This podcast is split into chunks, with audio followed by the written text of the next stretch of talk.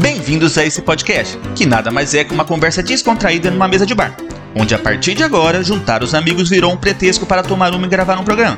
Onde gravar um programa virou um pretexto para tomar uma e juntar os amigos. E tomar uma virou um pretexto para juntar os amigos e gravar um programa. Confuso? Não. Um podcast que se posiciona e discute diversos assuntos sobre um olhar de brasileiros vivendo aqui no Canadá. Deste lado do balcão, eu sou Alfredo. Eu sou o Marcelo e estamos prontos para servi-los. Puxe uma cadeira, apreciem sua cerveja, que vai começar mais um Pinga com Maple.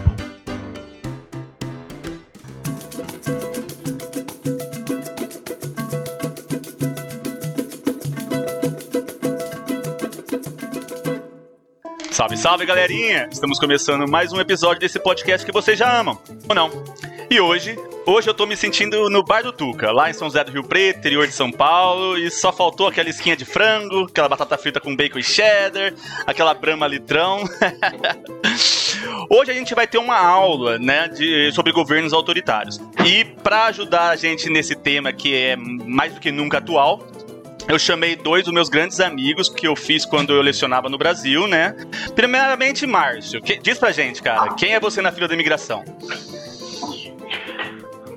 Olá, galera, tudo bom? É, queria, antes de me apresentar, até agradecer ao Alfredo pelo convite para participar do podcast. Acompanho o tempo é, e gosto muito desse, desse podcast.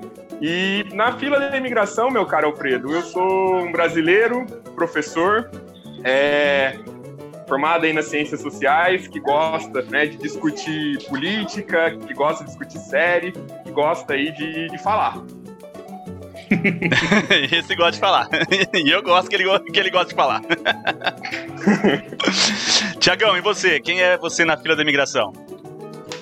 Bom, eu sou o Tiago, Tiago Sanches, sou formado em História, Filosofia, mestrado em História, atualmente doutorando em Literatura e História, professor de Filosofia e, História aqui em Rio Preto, aqui em São José do Rio Preto, interiorzão, é, em dois colégios da rede privada, né? Tem uma, uma diferença aí, com vários aspectos que a gente pode considerar e levantar, enfim.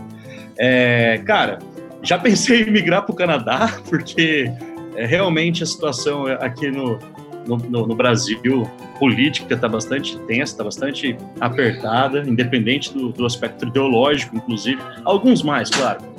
Tá, tá bastante complicado. Mas é isso, como o Marcinho falou, também gosto muito de falar, a gente já trabalhou junto, né? É, dando aula, fazendo aulas de atualidades, enfim, nesses colégios. É, gosto muito de série, gosto muito de game, cultura nerd, gosto de associar, evidentemente, com política, filosofia, história, enfim. Bom, é isso. Esses dois são dois monstros que eu tenho que agradecer. Eu aprendi muito com vocês quando eu comecei a lecionar, né? Vocês já estavam dando aula, eu estava começando. Eu fiquei pouco tempo, vocês continuaram, então estou um pouco desatualizado aí, eu acho. e, bom, esse podcast é para ser uma conversa de mesa de bar, né? Então, num bar não pode faltar o goró. Eu vou começar com o meu aqui, né? Eu estou tomando hoje uma 61 Deep Ale, né? É uma cerveja gostosa, meio forte, né? Uma Pale Ale, 4.1 de teor. Então, de teor ela não é tão forte, mas uh, o sabor é bastante corpado.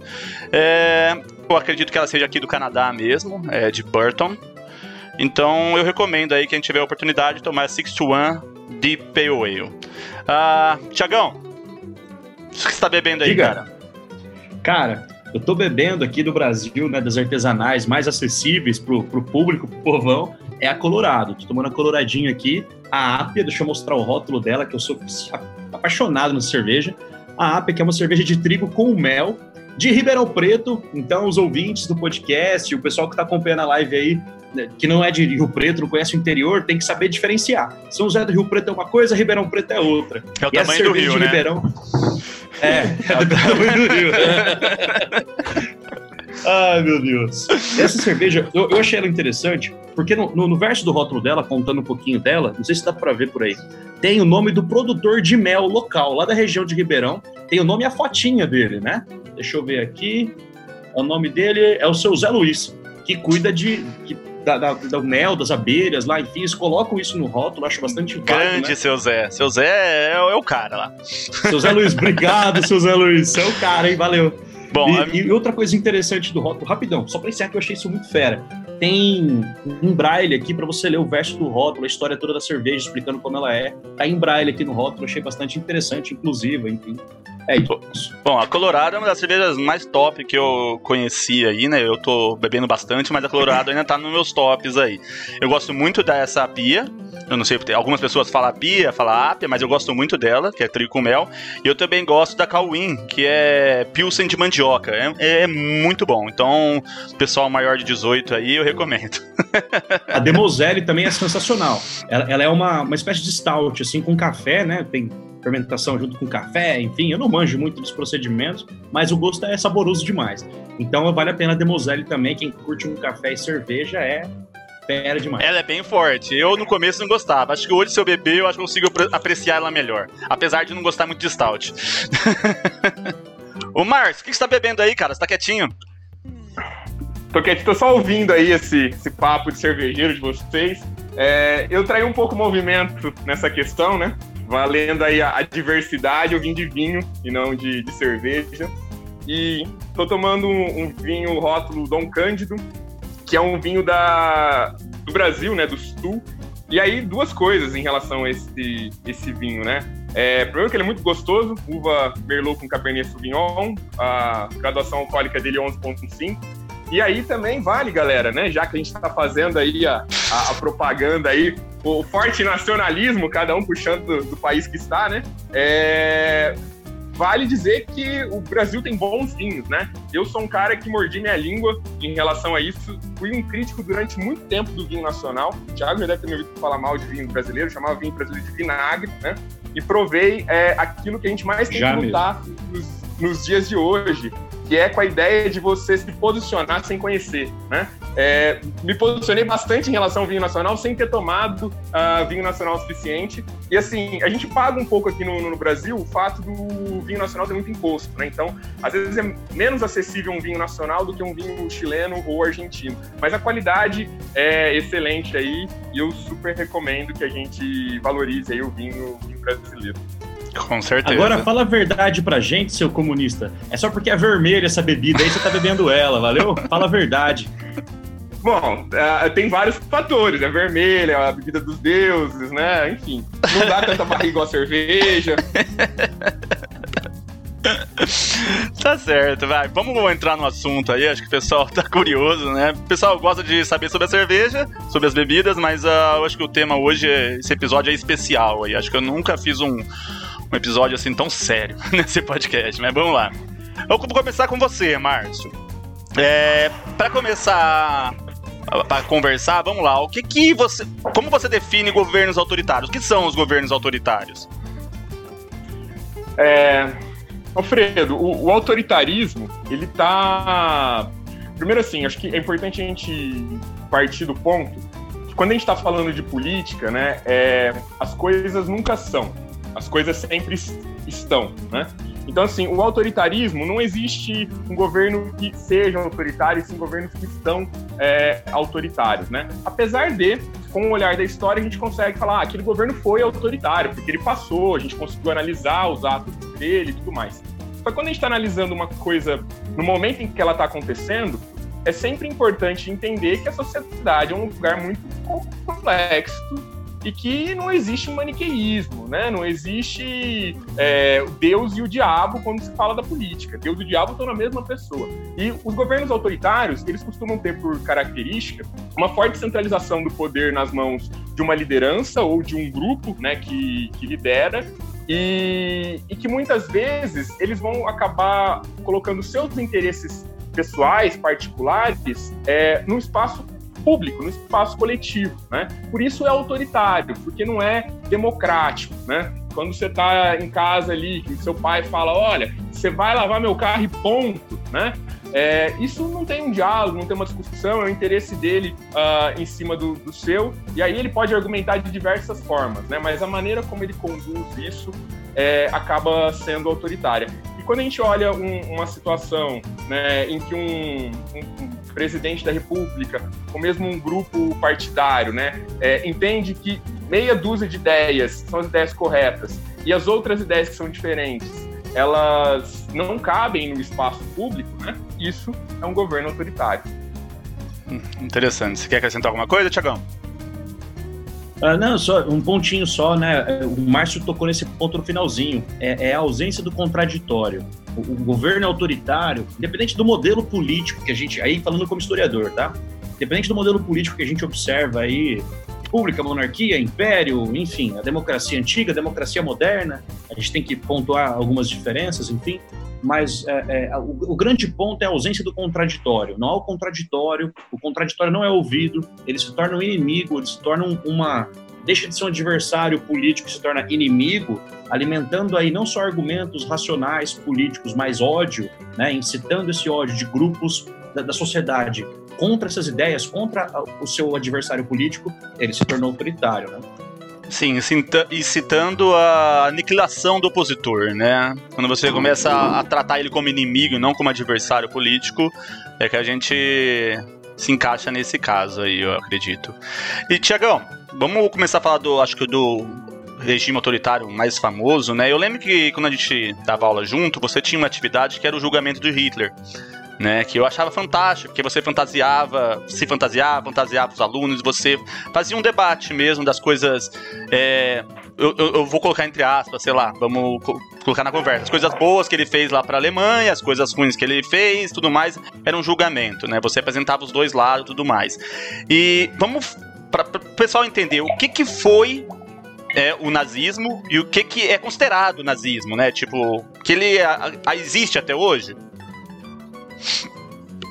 Ô, Fredo, o nazismo, historicamente, é, é um, um, modelo de governo é, totalitário, de extrema-direita. Aí nós temos que pensar o governo totalitário da maneira que a Hannah Arendt é, é consegue descrever para a gente, né? Uh, nós temos várias características: partido único, perseguição de minorias, é, é, perseguição de membros internos do seu, do seu próprio partido. Isso tudo vai configurar, e outras características também, vai configurar um governo totalitário. Nós temos totalitarismo de direita e nós temos totalitarismo de esquerda também. O stalinismo pode ser enquadrado dentro dessa, dessa configuração aí. No caso especificamente do nazismo, nós temos o, o, o, um governo totalitário que se inspira no modelo político fascista lá da Itália, embora sejam muito parecidos, né? O nazismo ele, ele tem um, um delayzinho com relação à origem do fascismo, que está ali em 21, 22 na, na Itália, e o nazismo vai no final da década de 20 é, é, ganhar corpo na Alemanha. E que é um, um, uma, um, um, uma ideologia política, né, baseada politicamente no modelo do fascismo, mas uma ideologia que vai acrescentar o elemento da teoria científica das raças, ou a eugenia, como a gente fala.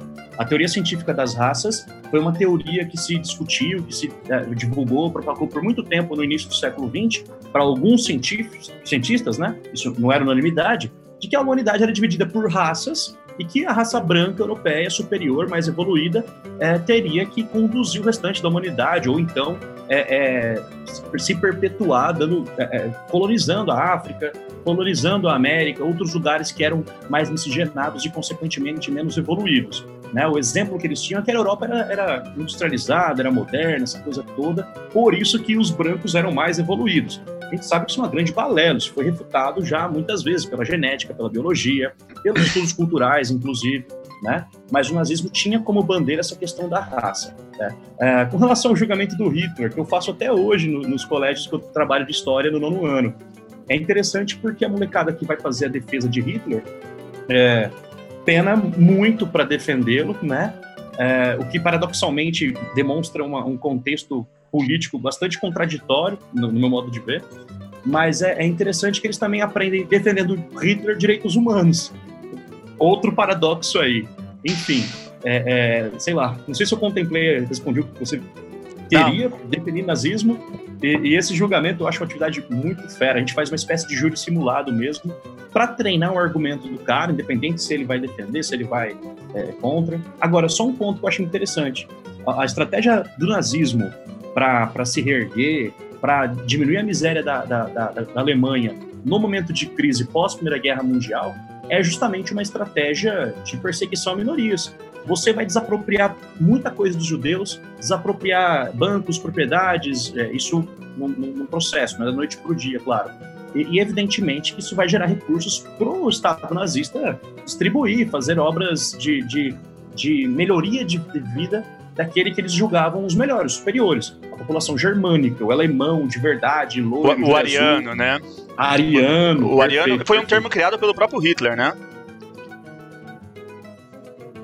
Olha, não, não, não posso te, te confirmar isso, porque a, a, a eugenia, né, a, a, teoria científica das raças, já trazia já alguns é, termos e, e, e, conceitos de arianismo, de a raça ariana ser superior. Eu não posso te afirmar com certeza, desconheço, mas okay. é, era bastante propagado por ele né, é, é como embasamento científico ou de pseudociência, né, dentro desse contexto, para justificar a perseguição de judeus em massa. Essa parte positiva do nazismo na Alemanha foi esse crescimento econômico que você citou?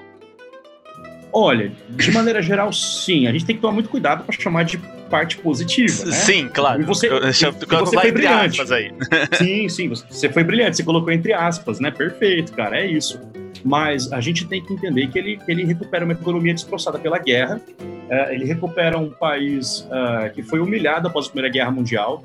E aí cabe a crítica aos governos dos vencedores, né, os governos que, que, que impuseram uma derrota humilhante, limitaram o exército alemão a, a, a 100 mil homens, proibiram o serviço militar obrigatório, proibiram a, a, indústria bélica. Então, após a Primeira Guerra Mundial, que a Alemanha perde, ela, ela é considerada culpada, ela é destroçada, ela tem um território fragmentado, dividido. Se cria o, o corredor polonês para isolar a Prússia ali do, do restante da Alemanha e dificultar o desenvolvimento industrial, né? Então, ela sofre uma, bastante, muitas sanções é, é, desproporcionais, né? Até os americanos tentam dar uma, colocar panos quentes, mas não conseguem. França e Inglaterra estão na, na vanguarda das decisões. É o lado vencedor que vai contar a história. E isso, sem dúvida, serve como combustível para o Hitler, para os nazistas, é, chamarem a população ariana humilhada por os banqueiros judeus, americanos, franceses e ingleses, que vivem bem enquanto a gente está aqui na miséria, aquele discurso todo, e, e, e, vão perseguir os judeus, então. Claro que essa perseguição, né, baseada no eugenia, não é só de judeu. Judeu é, é, a maioria, mas você tem negros, você tem ciganos, né, já que a gente comentou de Peaky Blinders na, na, na prévia, ciganos, ah, tem, tem, tem relação à orientação sexual das pessoas, homossexuais. A orientação ideológica acaba jogando nesse saco aí, tudo bem? O cara é comunista, o cara é socialista, é anarquista, ou é liberal, é importante falar isso, liberal tá? O cara pró-capitalismo, liberal na economia, ele também sofre perseguição na, na, Alemanha nazista, que apesar de defender um capitalismo, defende um capitalismo com intervenção do Estado, com organização é, é, do Estado na economia, é, enfim cara, é, é, é esses são os inimigos. É interessante você colocar essa perseguição aos liberais, porque também tem aquele mito, aquele debate que o nazismo era de esquerda, nazismo. No começo da apresentação sobre o nazismo, você falou, afirmou que o nazismo é de direita. Da onde surge essa conversa que o nazismo é de esquerda e o que faz o nazismo ser de direita? Cara, é, esse, esse. Eu gosto muito da fala do Leandro Carnal sobre isso, né? Vai muito do termo mesmo, do nome do partido. Eu tô colocando aqui meu computador para carregar porque tá com 8% de bateria e eu tô morrendo de medo dele, dele cair. Desculpa, cara, é bem rápido, eu prometo. Se cair aí, você sai correndo, vai na casa do Márcio lá. tá longe. É, só complementar, o Alfredo, enquanto o Thiago tá recuperando as questões técnicas aí, que a fala dele também me faz lembrar uma, uma, uma coisa interessante que é a, a, a ideologia, né? É, algo que é muito interessante no nazismo, né? Vocês citaram aí a questão do, da, da, atividade né, que o Thiago promove, do julgamento do Hitler, é, que é uma atividade para fazer a galera trabalhar com, com a reflexão né, e trabalhar com argumentação. E, e uma das coisas que, que chama a atenção toda acho que a questão do nazismo é como o nazismo chegou onde chegou, né? Porque não foram meia dúzia de pessoas que morreram, foram na casa de milhões. Isso falando do Holocausto, sem falar da, da, da Segunda Guerra, né? E a Alemanha ali deu o, o pontapé inicial. Então, é, essa questão ideológica é muito, muito interessante, porque a gente vive, né? E aí até puxando já um pouco uh, também para esse ponto que a gente estava, né? Por que, que chamam o nazismo de, de esquerda, né? É, Criou-se no Brasil, pelo menos, eu tenho essa sensação, a, a ideia de que tudo que é da esquerda é negativo, né? Galera, longe de dizer que a esquerda é santa, até mesmo porque, como eu falei na minha primeira fala, não tem certo e errado nessa questão, não tem santo e demônio, né? existe uma sociedade complexa, a direita é complexa, a esquerda é complexa, e ambos estão a ponto de acertar e de errar. É, mas aí criou-se no Brasil essa noção de que ser de esquerda é ser errado, e aí jogaram o nazismo nesse, nessa questão, né?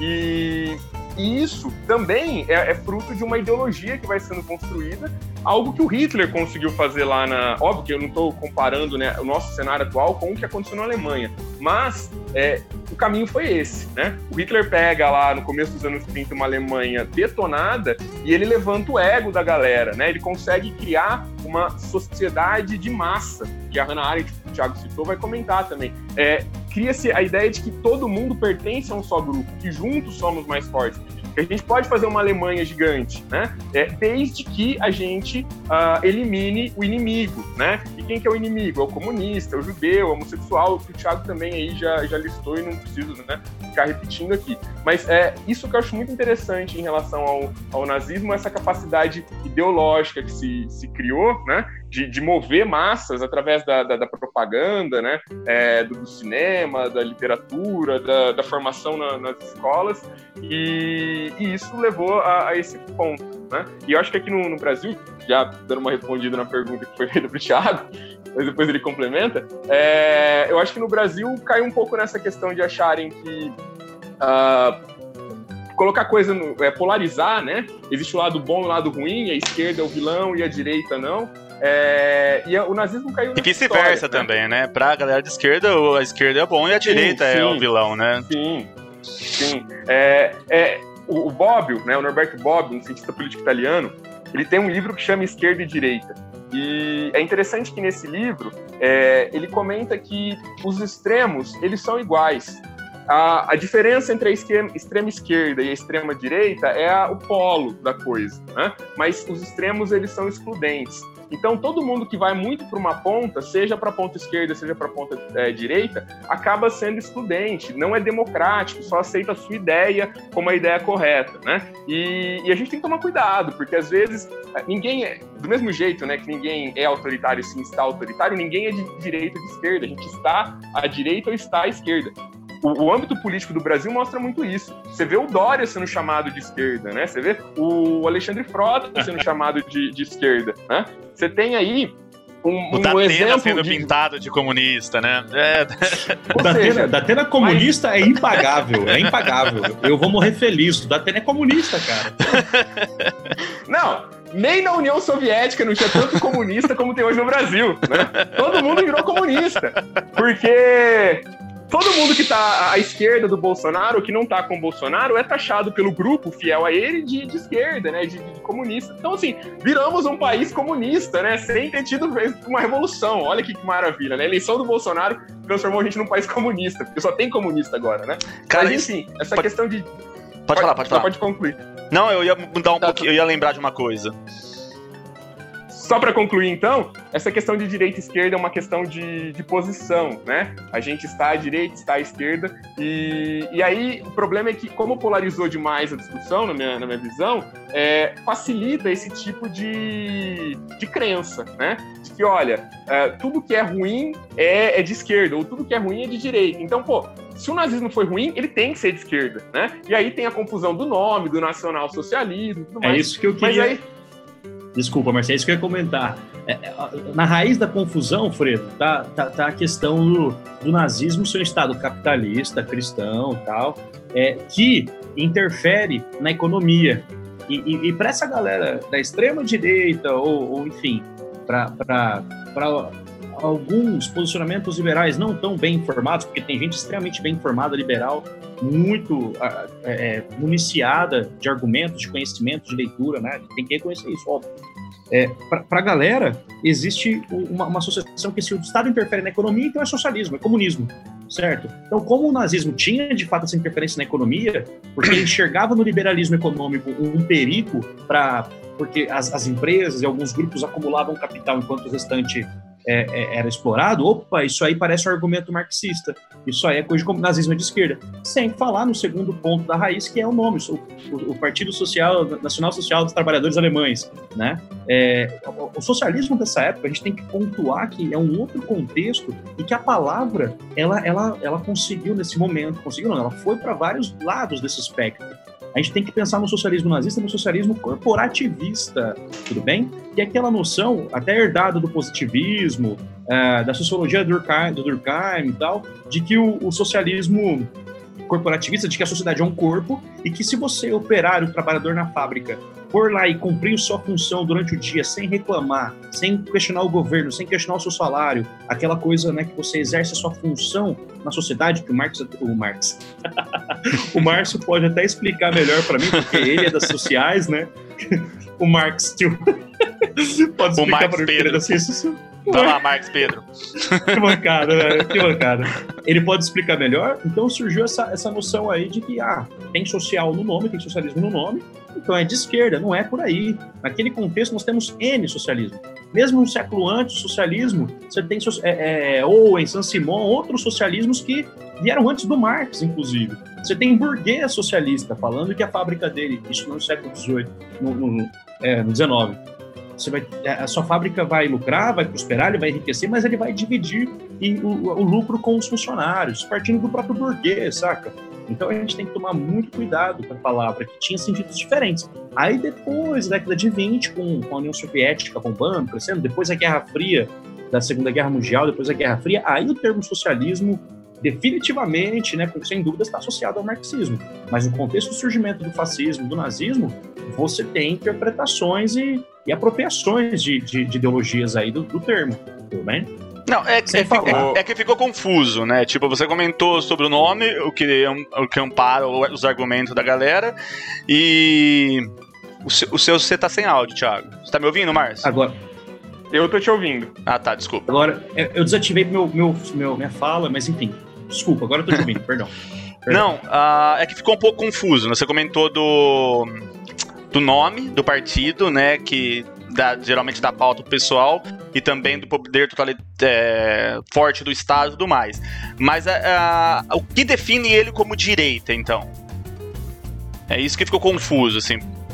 Márcio, você consegue ah, mudar? O, o nazismo, o, o que, que, define o nazismo como de direita? É. Você tem vários, várias evidências: perseguição comunista, perseguição anarquista, perseguição aos próprios liberais. Se é um grupo que persegue um grupo de direita, liberal pensando no espectro econômico de direita, ou centro-direita, enfim, e persegue marxistas porque o comunismo não serve, é ruim, é um, um dos inimigos, então você está no outro polo do espectro ideológico. Você entendeu? Por isso, o, o liberal pro. Desculpa, Márcio. Não, pode concluir. Será que eu fui mais claro? Agora, o liberal, ele, tá, ele é de direita, mas ele está num polo de centro-direita. O nazista, ele está na extrema-direita ali. Ele, ele não vê no liberalismo, inclusive, uma, uma salvação. É uma saída radical. E, e, o, e o, socialista, centro-esquerda e o comunista lá da extrema-esquerda é, é, é, um problema, é inimigo totalmente, beleza? É um inimigo a ser combatido. Ô, Alfredo, fala só para complementar o que o Thiago falou, é, talvez também uma das grandes, confusões que se dê nessa história toda é porque o socialismo uh, promovido na União Soviética do Stalin e né, o nacional-socialismo é, promovido na Alemanha do Hitler, eles têm em comum o fato deles serem extremos e eles têm em comum o fato deles serem é, regimes autoritários na sua totalidade, que é o que a Hannah Arendt vai chamar de totalitarismo. Né? É, nessa, dessa maneira, a Hannah Arendt fala, olha, o termo totalitarismo ele tem que aparecer porque nenhum termo antes, que existia antes de 30, se buscado lá em Platão e Aristóteles, não dava conta de explicar o regime que tinha sido estabelecido na Alemanha, na Itália e também vai ser estabelecido na, na União Soviética, que é um regime de totalidade, né? Da, do governo é, sendo liderado por uma pessoa, por um partido único, uh, extinguindo completamente a pluralidade. Você não tem outro partido, é só um partido, é só um governo, é, e que esse sujeito vai impor uma ideologia de massa, fazer a sociedade pensar de uma determinada forma, né, ou tentar fazer isso, e vai entrar, inclusive, num espaço em que o, o capitalismo tem como tem como altar, que é o espaço privado. Os regimes totalitários, eles entram dentro da casa das pessoas. É, então, eles isso que eu ia perguntar. você... Como que funcionava a propriedade privada na Alemanha nessa época? apesar de você ter alguns desrespeitos por parte de, de Estado, de tomar a propriedade nazistas, você não extinguiu a propriedade privada na, na Alemanha nazista, né? Isso é uma das diferenças em relação ao socialismo. O socialismo é contra a propriedade privada pegando a base marxista, é, a origem da, da, do problema todo é a propriedade privada. Não é algo que está em relação ao nazismo, né? Então, nessa questão toda, é, nazismo e, e, o socialismo stalinista são, são parecidos por serem regimes totalitários, né? Talvez essa seja a confusão, mas eles propriedade... pegam regimes econômicos diferentes. É Sim, a propriedade privada do, do, do, do Hitler, pro nazismo, Fredo, é, ela, ela tem, a gente tem que resgatar aquela noção que o Hitler mesmo divulga, cria né, no, no espaço vital. O alemão, ariano, o povo escolhido, melhor, superior, mais evoluído, ele, ele merece, ele tem que ter um território melhor. Então a propriedade privada vai ser garantida para esse germânico de verdade, para esse ariano. Não para um judeu, não para um comunista, não para um cigano, não para um homossexual. Tudo bem? Na, é, não para os degenerados, né? Então, é, é, a propriedade privada não é anulada. Essa é mais uma evidência, o Martinho, Marcinho foi no ponto. É, eu, a, a, propriedade privada eu acho que é o, o, o, pilar central que define como direita, porque é a base da, da, do liberalismo ou do, do comunismo e tudo mais, do socialismo, que não existe. No socialismo, na, na esquerda, vamos dizer, não, no, né, nessas vertentes socialista, comunista, não tem a, a, propriedade privada. Então acho que esse é o pilar central que define como direita. Ou tô errado? Vocês que são os especialistas não, não, aqui. Tá, tá certo, não. Você foi no ponto, tá perfeito, Pedro. Eu só, eu só tomaria cuidado porque você. Isso, isso falando hoje, tá? Você tem aspectos. É, é aspectos, desculpa, da, da esquerda que não são contra a propriedade privada, tá? A gente está falando de uma perspectiva pós-moderna, outro sim, mundo. Sim, sim, Lá sim. na época, sim, era mais definido, preto no branco. Hoje, não. A centro-esquerda, o centro, não o centrão, o centro. Ah, eu, eu sou por da propriedade privada, mas eu acho que tem que aumentar a distribuição de renda. Ou acho que Sim, hoje, hoje você tem diversos modos de ver. Você tem seu social-democracia, enfim. Isso, a gente isso, isso. É, acho que nem vamos é. entrar nesse tema hoje, no caso. A gente pode até marcar outro dia, que é um tema bom. Sim. mas, mas falando da, da época, a propriedade privada é importante, mas eu, eu também penso no, no, no aspecto ideológico. Uh, o Hitler não, não admite que todos têm os mesmos direitos, não a propriedade privada, mas a uma vida. É, é, é, o comunismo, não, todo mundo tem o mesmo direito a, a, acesso à vida material, o que não necessariamente é propriedade privada ou modo de produção, em termos marxistas. Você entende? A vida uhum. material, uhum. comer, o beber, isso tudo é resultado, é produto dos modos de produção. Né? É, e os modos de produção estão na mão do Estado. Já para o Hitler, todo mundo tem, tem direito a, a viver bem desde que seja ariano, tem acesso à produção dos modos de produção, que não necessariamente precisa estar na mão do Estado, pode estar nas mãos de, de empresas privadas, mas que sejam arianas. Então a gente não pode descartar, nesse caso, do nazismo do comunismo, o, o, o, o arianismo, a, a, a eugenia, a teoria científica das raças. Por isso que eu não acho que é apenas a propriedade privada que divide esses dois polos, esses dois regimes aí. Bem, essas duas ideologias, inclusive, tá? Não, então, ótimo. É, você foi, você foi cirúrgico. A gente tem que considerar a questão racial aí também. Com certeza. Vamos fazer a. Você quer acrescentar mais uma coisa, Márcio? Eu só queria não. falar assim que. É, não, desculpa, Marcinho, é rápido. Na União Soviética também tem ranço de eugenia, tá? Também tem ranço de eugenia. E nós vamos ter perseguições a grupos, a, a é, é, étnicos, né? Que loca, localizados, mas existe. Existe isso sim. Vamos fazer a, o caminho histórico contrário, né? A gente falou do nazismo e o fascismo veio até antes do, do nazismo. O que, que, seria o fascismo, uh, Márcio? é, bom, Alfredo, como você falou, o fascismo ele é o, o primeiro modelo, né, desses regimes que são autoritários, que são ditatoriais e que chegam ao estágio de serem totalitários. Né? É, o totalitarismo é o ápice de um governo ditatorial e autoritário, um governo que centralizou tudo uh, em um único partido, com uma única mão. E a trajetória do fascismo é muito parecida com a, tra a trajetória do, do, nazismo, né? A, a, Itália, ela na primeira Guerra Mundial. Aliás, a gente pode comentar um, até um fator anterior a isso, né? Tanto a Itália quanto a Alemanha é, são duas nações que chegam tarde na festa, né? É, tá todo mundo lá já, tipo, bailando, pegando seus pares e os dois estão se produzindo em casa ainda, né? Vendo qual make vão usar. Então, assim, eles passam por um processo de unificação muito tardia, o que faz com que eles é, na hora que eles cheguem na dança do imperialismo, os melhores pares já estão né, ali ocupados, né? A, as melhores fatias da África e da Ásia já estão na mão de outras nações imperialistas, como é, a Inglaterra, como a, a França, né? E, e aí eles olham e falam, pô, a gente também quer um espaço nisso daí, e nessa história toda vai desembocar na Primeira Guerra Mundial. A Primeira Guerra Mundial a gente sabe que a Alemanha né, vai é, apanhar feiamente, o Thiago já narrou isso pra gente hoje.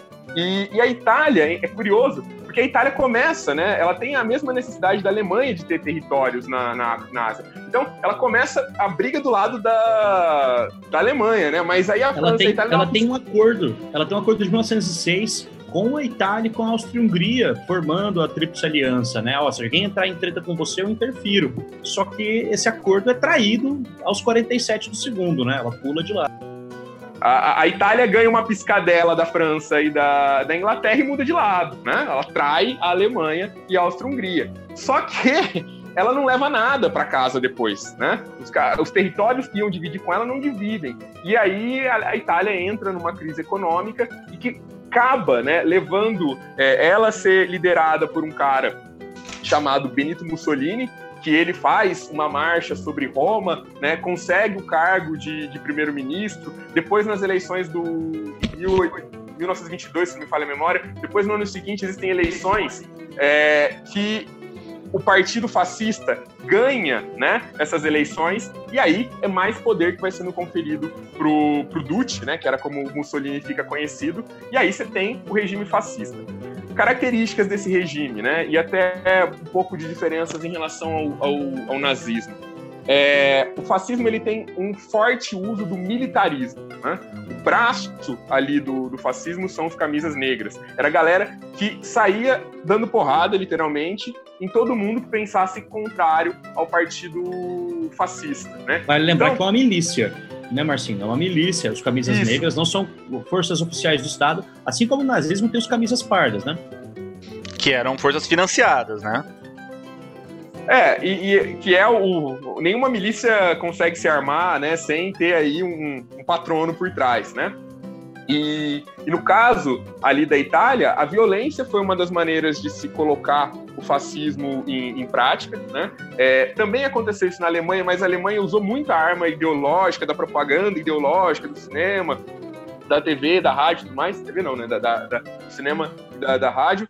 É, e aí na Itália aconteceu o, o, fascismo através dessa violência né, é, e de um líder que foi centralizando e criando um discurso por mais que ele não tenha tido uma máquina ideológica tão famosa quanto foi a máquina ideológica é, da Alemanha, uh, o discurso que se vendeu na Itália era o discurso da união, né? A palavra fascismo é, vem de fátio, que aqui a gente traduz como um feixe de coisas, né? Uh, uma junção de coisas. Então a ideia do, do fátio é você pegar um conjunto de gravetos, né, que poderia servir em muitos casos como cabo de machado, e entender que um graveto sozinho ele facilmente se quebra, né? mas o conjunto de gravetos se fortalece. Então cria-se a noção de massa, né? de união, a noção de nacionalismo, que chega ao ponto de ser um ultranacionalismo, a gente tem que valorizar a Itália, as coisas italianas e tudo mais.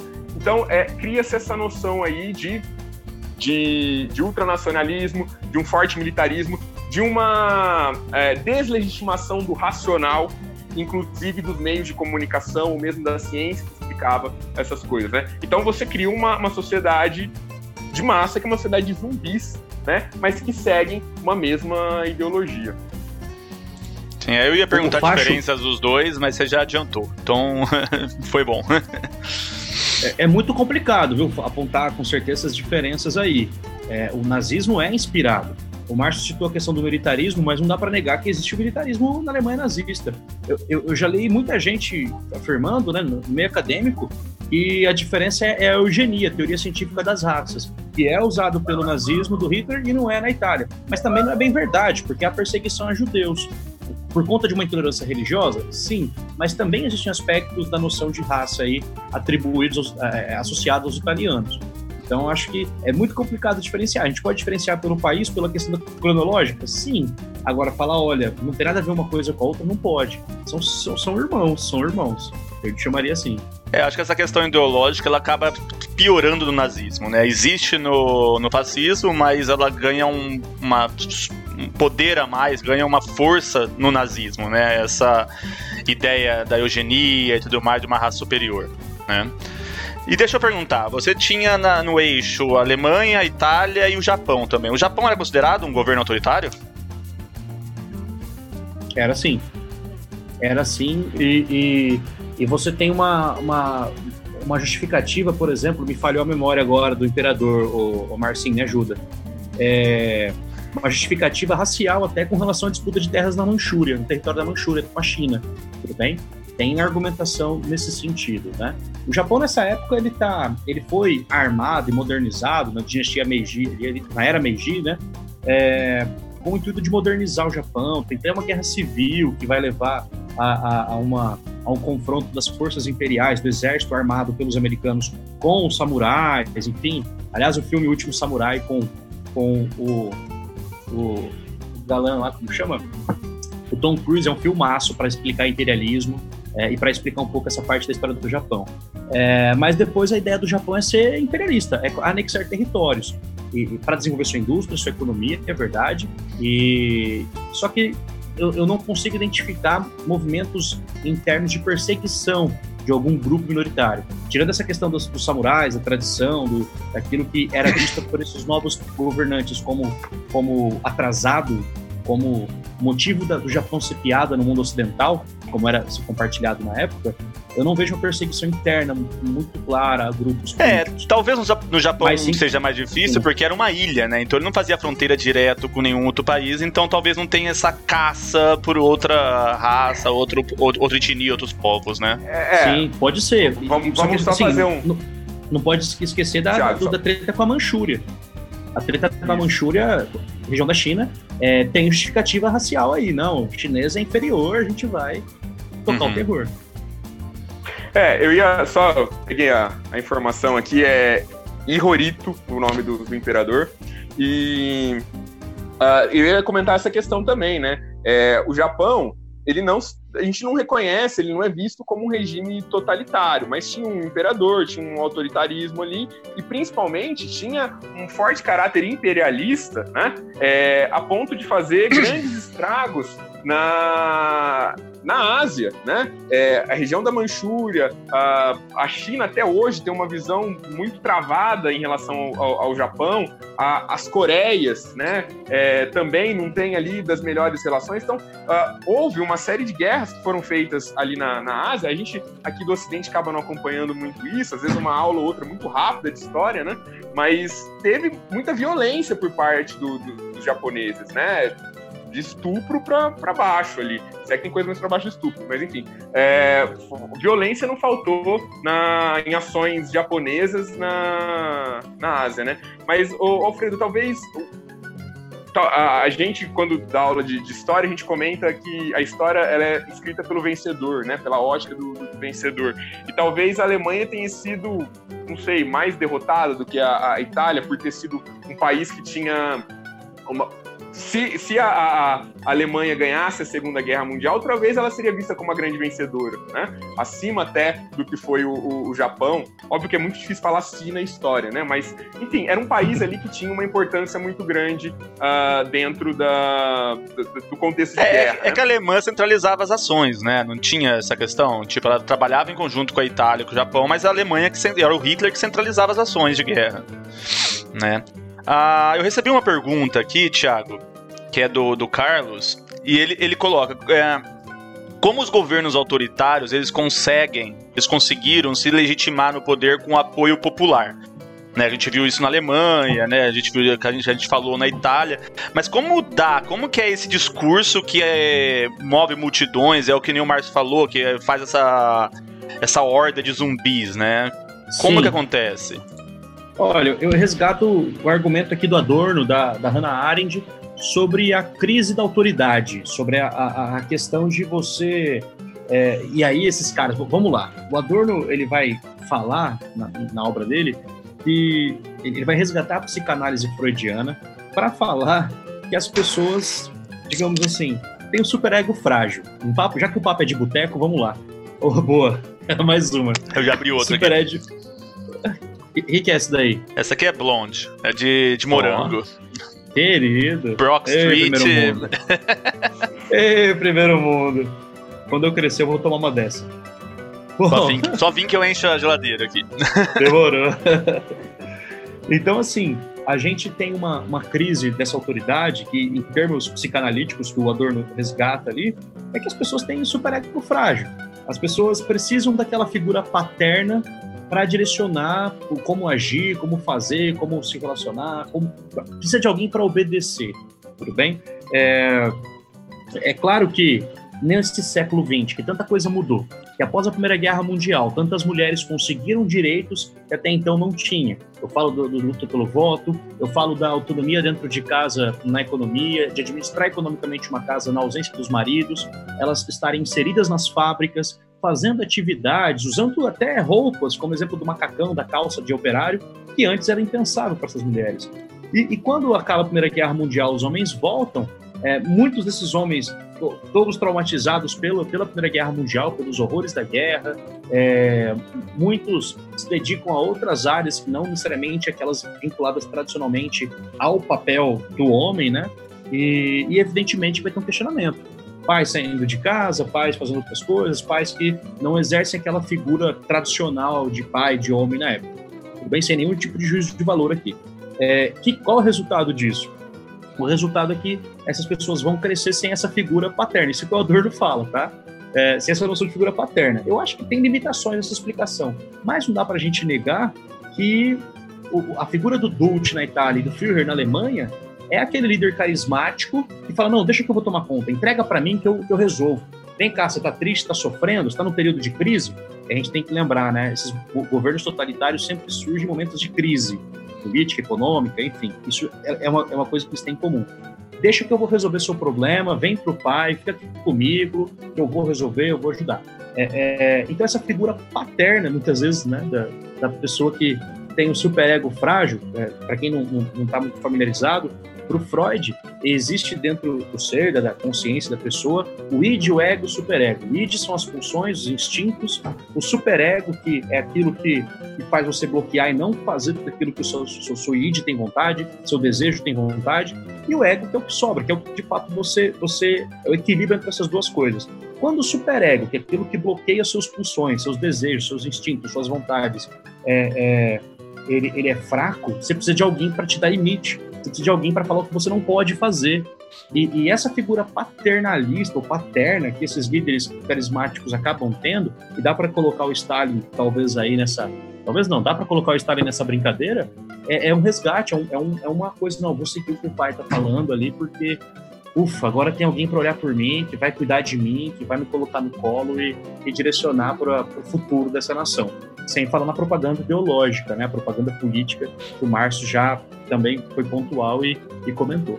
É, tem toda essa questão de é, propaganda, tem muita fake news, sempre houve essa questão de fake news, né? A, a, a, demonização do inimigo e tudo mais. Eu tava lembrando de uma aula que a gente deu junto, Thiago, que era uhum. naquela aula de atualidades, que o Eduardo Campos morreu e tudo mais. E você, uhum. falou uma frase que eu guardei para mim, o pessoal tomar muito cuidado com esse sentimento antipolítico que estava surgindo no Brasil. Né? E eu acho que esse sentimento antipolítico, antissistema, ele cresceu tão forte no Brasil, surgiu um, um, um indivíduo antissistema. Ou dizia que era antissistema, era antipolítico, né? E quando ele surge apontando que, tipo, ele é o diferente de tudo, tudo mais, ele ganha muita é, popularidade, né? Ele, era um simples deputado, ganhou muita popularidade e foi crescendo. Nessa época ele não era ninguém, né? Não era ninguém e tal. E aí ele cria uma ideologia né, que aquilo lá que é o certo, tudo que é contra ele é inimigo, é o que deve ser destruído, e no caso, o que vira comunista, né? Todo mundo que vai contra aquela, aquela ideologia acaba virando demoni, é, comunista, demoníaco e tudo mais, mistura tudo no, no mesmo balaio. Mas essa frase, Thiago, ela, ela ficou muito forte mim, na minha cabeça até hoje, sabe? Porque faz, fazia muito sentido e você tava bem antes, você saiu antes de tudo isso, antes que a CQC.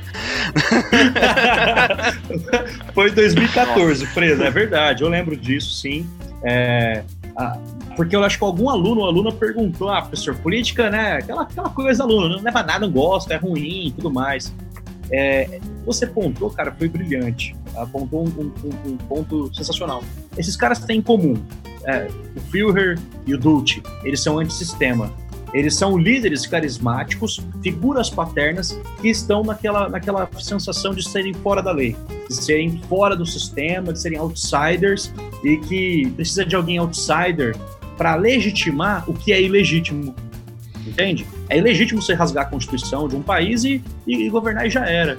Mas ele é outsider, ele é fora, ele é gente como a gente, e a gente que não, entende muito de política mesmo, e, e dane-se, né, foda-se, a gente escolhe um cara que também não entende e, e mete o louco. O sentimento antipolítica lá de 2014, eu não vejo mais que existe. Tá? Mas sem dúvida que ele foi combustível, porque todo mundo agora é, é cientista político nas redes sociais, né? Isso é, é importante, historiador, enfim.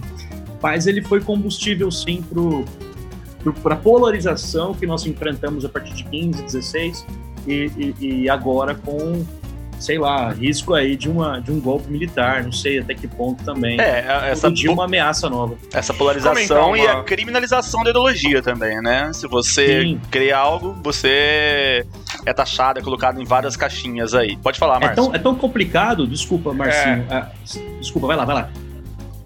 Não, só uh, comentar que é, a, Tá, bom, tá ficando batido já, né? Mas a Hannah Arendt, ela é a luva que a gente pode vestir nessa, nessa discussão, né?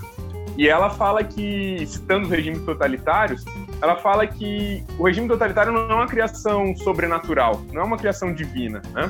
Quando ela está analisando é, o, o, julgamento do Eichmann, que é um, era um nazista que fez parte lá do, do alto comando nazista, que deu ordens para executar pessoas, o cara está sendo julgado, ele fala: não, mas eu não sou culpado eu sou um bom pai de família, né? Eu, eu só tava seguindo ordens, eu tava fazendo o que todo mundo tava fazendo na, na, na, época, né? Era, era normal isso.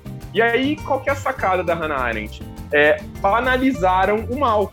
A, a ideia do, do, do, errado se tornou algo banal. Matar uma pessoa se tornou algo banal. E isso, em parte, ela vai dar uma explicação né, bastante longa lá no livro dela, As Origens do Totalitarismo. Mas ela fala de, de das pessoas uh, da questão da burocracia, né, de você impessoalizar, o cara assina um papel, mata a gente, ele não tá vendo o sujeito que ele tá matando, mas, é, enfim, é, tudo isso que ela, que ela tá colocando, né, é, é muito para para mostrar para pra gente que o, o, sistema totalitário, o sistema autoritário, ele não nasce do nada, né? Ele, ele vai se construindo ao longo do tempo e que muitas vezes ele é reflexo daquilo que já está no ser humano. Então, quando a gente olha o Brasil, Uh, o Bolsonaro pode ser um catalisador, né? Ele pode ser o cara que conseguiu juntar ali é, os anseios de parte da população e falar, ó, esse é o cara que representa a gente, né? Mas é, ele não é a origem do mal, apesar dessa palavra ser, ser meio maniqueísta, né? É, ele não é o, ele só tá tipo sendo um catalisador de uma sociedade que pensa muito como ele, né? Que pensa de maneira autoritária. Vamos lembrar que a história do Brasil é uma história autoritária, né? Ela é uma história de, de imposição. Ela é a história da imposição do português sobre as sociedades indígenas, do português sobre as sociedades é, africanas. Ela é uma imposição do senhor de engenho, né? Sobre aqueles que estão sobre a sua tutela, do coronel sobre o seu bairro, é, seu, seu bairro, não, sua, sua região. Religiões. Pensar, religião as religiões, né? Também religiões, etnias, raças, tudo mais entra nesse balaio aí, né? E assim, se a gente pensar o nosso primeiro governante enquanto um país independente, né? Príncipe herdeiro do trono de Portugal, que virou o nosso imperador, é, na primeira tacada que ele pôde dar, ele já mandou dele, né? Ele promoveu a noite da agonia lá, tirou todos os parlamentares que estavam escrevendo a Constituição de 1820 né? Eu quero poder moderador. Então o que, que eu faço? Eu outorgo, né? Eu imponho uma Constituição. Então, assim, o autoritarismo, cara, infelizmente está lá nas raízes, né? É, ele estava adormecido e agora a gente achou um catalisador. Mas para resgatar a Hannah Arendt, é, isso não vem do nada, né? A gente tem que olhar que nós, sociedades, estamos, estamos banalizando vários atos, né?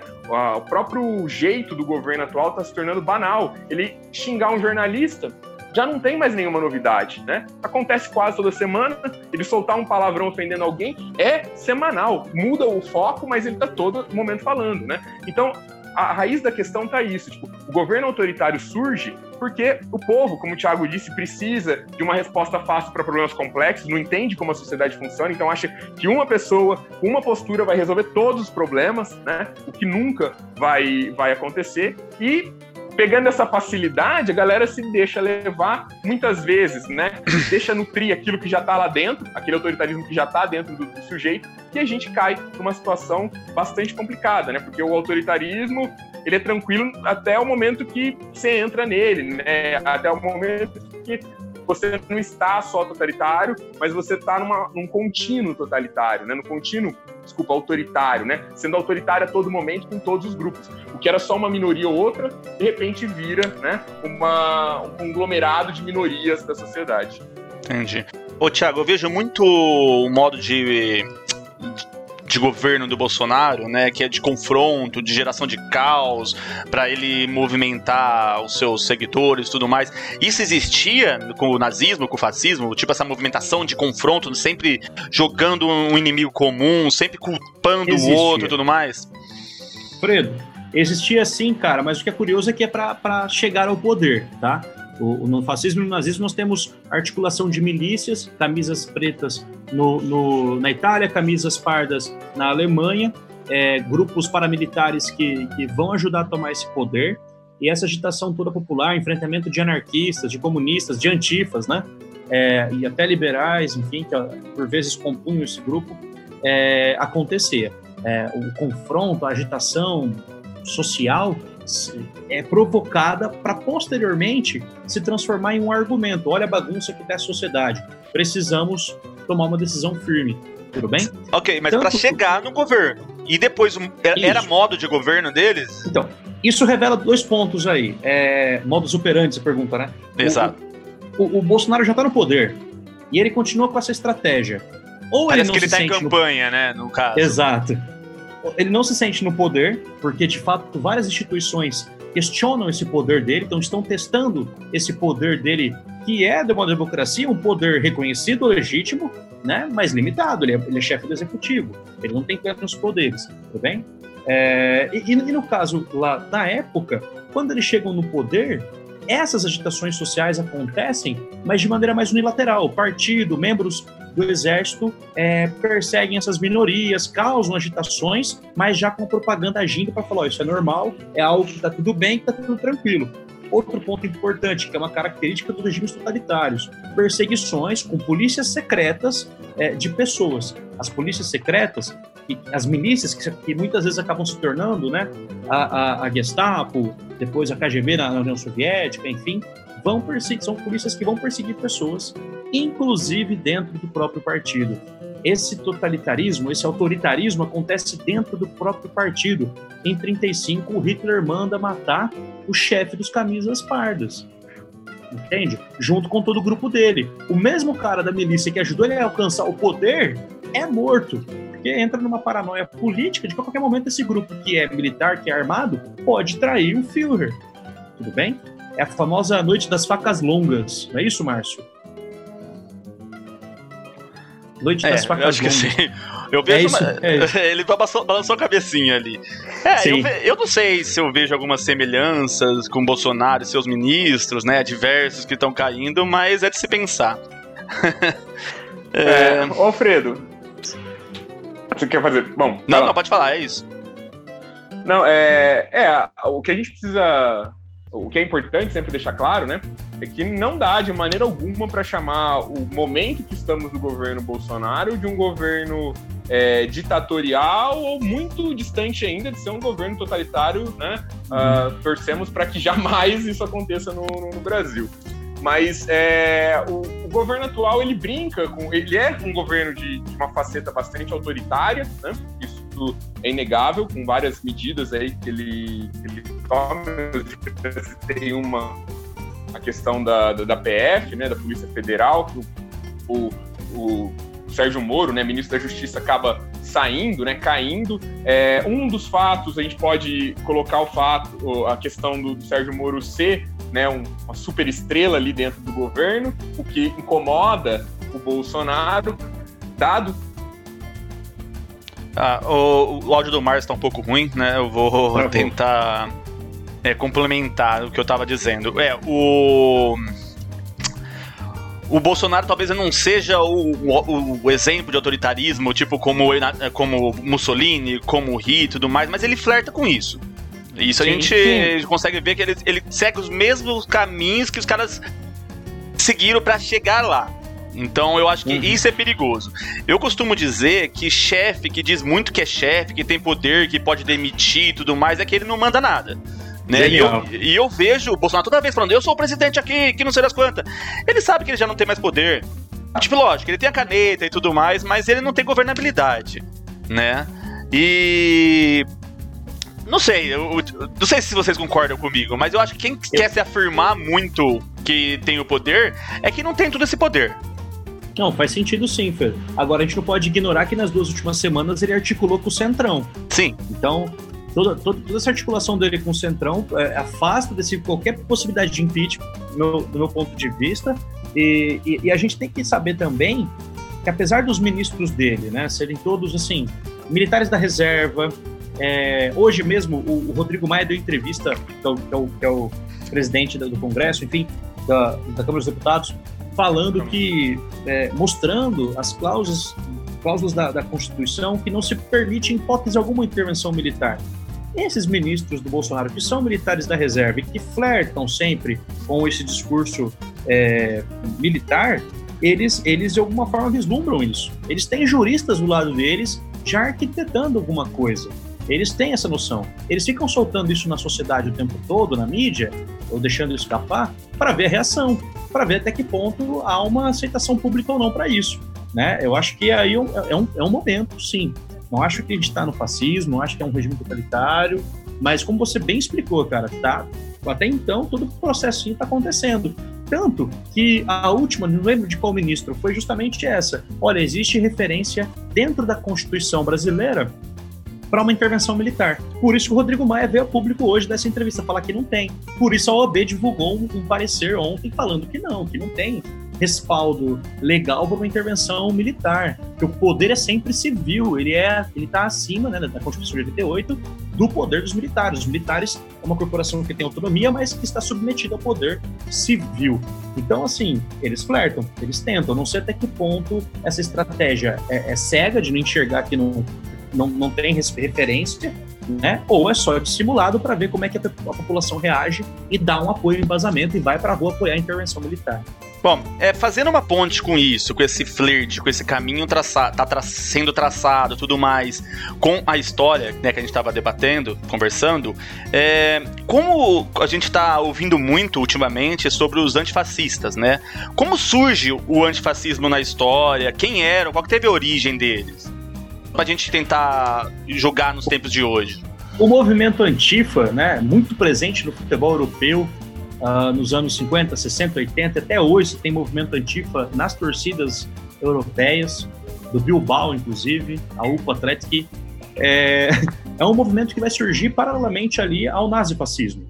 É, a, a, as organizações que perceberam o potencial do nazismo, do fascismo, de perseguição dessas minorias, de perseguição ideológica, começaram a, opa, peraí, né, isso lá na década de 20, especialmente entre socialistas, comunistas, né, e anarquistas, tá? Opa, peraí, isso aqui é nós, estão falando da gente. Eles querem perseguir a gente, eles querem transformar o adversário político em inimigo. Eles começam a se juntar em nome de um bem maior. Porque você tem na, história, na década de 10, 20, o movimento anarquista dissociado ao movimento socialista, comunista, né? Porque o anarquismo não quer Estado, ele entende que o Estado não, não pode existir, uma legislação, uma constituição, nada disso. Não tem que ter Estado. As pessoas serão, é, é vão, vão se autogerir. tudo bem? No livro Educação Libertária fala bastante sobre isso, escrito pelo Bakunin, Malatesta, esses caras aí. O socialismo prevê um Estado provisório até implementar o comunismo. Então, esses caras, de alguma forma, apesar de estar no espectro anticapitalista, é, contra o fascismo, eles, eles não, se, não se bicam muito, eles não se concordam muito. Né? Só que eles percebem que tem um inimigo maior, que é a extrema-direita. Então vão surgir grupos de resistência, de enfrentamento aos camisas pardas na Alemanha, os camisas pretas na Itália, e vão para porrada mesmo, pegar em arma, bastão, escudo, para enfrentar os, os, os movimentos fascistas e nazistas, né? Depois, com o tempo, os liberais vão incorporar essa, essa, essa, esse grupo também. Vai ter liberal que vai fazer parte, vai se integrar. Tem todo um ritual ali de um liberal entrar para o grupo antifascista e tal, para o grupo antifa, mas é, é, isso que vai acontecer. Um ponto importante é que esses grupos antifas estavam antecipando o, segundo, o seguinte problema político. Uh, devido à crise econômica que a Alemanha e a Itália enfrentaram na década de 20, 30, enfim, 20 mais, né? A polarização política foi muito forte. Você pega a República de Weimar na, na Alemanha e, e, percebe que o, o, os liberais não dão conta, o centro, a centro-esquerda não dá conta, aí fica aquela discussão dos liberais e, dos, e da esquerda brigando, direita e esquerda brigando, discutindo, um jogando para o outro, e um é culpado, a sociedade se polariza, surge uma terceira via. Vocês já ouviram essa história, né? Vocês já ouviram essa história. A centro-esquerda polarizar com a centro-direita e vem a, a, a, a terceira via autoritária, fascista, nazista, enfim é, é, o, o, o, anti, o, movimento antifa ele percebe que essa polarização pode ser um problema, tá? E vai para a rua enfrentar, dar porrada nessas milícias organizadas por esses governos de extrema direita. Marcinho, desculpa, até te cortei, velho. Não, em relação a, ao, aos antifas, acho que é, você colocou bem, cara, né? É, e no Brasil a gente vê esse movimento aí nas últimas manifestações, pelo menos, eles tiveram na rua, né? Essa semana teve uma forte repercussão, né? Muita gente colocando nos seus perfis nas redes sociais, as bandeiras e tudo mais. Algumas discussões rolaram até de uma já banalização. É, uhum. Mas a, a gente sempre tem que. A gente só se afirma na diferença, né? Então, é, eu posso ter minhas desavenças com, sei lá, com o Thiago, mas se chegar um cara que pensa diferente de nós dois, a gente né, vai se juntar para questionar, para afrontar, afrontar esse cara. E o que a resistência sempre se cria, né? É, em qualquer momento da história, você pega aí a ditadura militar, você pega a era Vargas, você sempre teve momentos de resistência. Você pega a escravidão, você teve, sempre teve momentos de resistência, né? Então, quando uma força se afirma, outra tende a se, se afirmar contra, né? E, e aí só, só Deus sabe depois que vira nessa disputa toda, né? É, tá toda... profético, né, Marcinho? Tá bastante teleológico, né? Você leu Hegel essa semana? O que, que foi? É, o, toda ação ela gera uma reação equivalente, né? Ou mais forte, até no caso. É, tem o paradoxo também, que é para você ter uma sociedade tolerante, cabe a intolerância com os intolerantes, né? Então, acho que também é o que prega também os, os antifas, né? É Voltaire é, o, esse, né? O paradoxo do Popper, né? Mas é perfeito. O, o, o Karl Popper, né? Marcinho manja mais que eu. Fala do Karl Popper aí, Marcinho, do paradoxo da tolerância, você que manja. Na realidade, a gente vê muito esse, esse paradoxo com o Popper, ele, ele fala isso, mas isso está até anterior, né? O, o Voltaire, lá no, no, no, no contexto iluminista, é, já está falando. Ele, ele escreve lá é, o Tratado sobre a Tolerância, em que ele vai contar a história de um cara chamado Jean Carlos, que era protestante, o filho dele comete suicídio e ele é acusado da morte do próprio filho, né? Por alguém que estava no, no, no, bolo lá e falar, ah, esse cara matou porque ele é protestante. Então aí o Voltaire questiona, fala, meu, mas o cara acabou sendo morto pela questão da religião dele, né? É, e aí, o que, que você faz com, com esse católico, ideia que depois o Popper também vai, vai elaborar um pouco mais, que é o que fazer com o intolerante, né? Porque se eu sou um cara que, que defendo uh, o direito do outro falar o que ele pensa, né?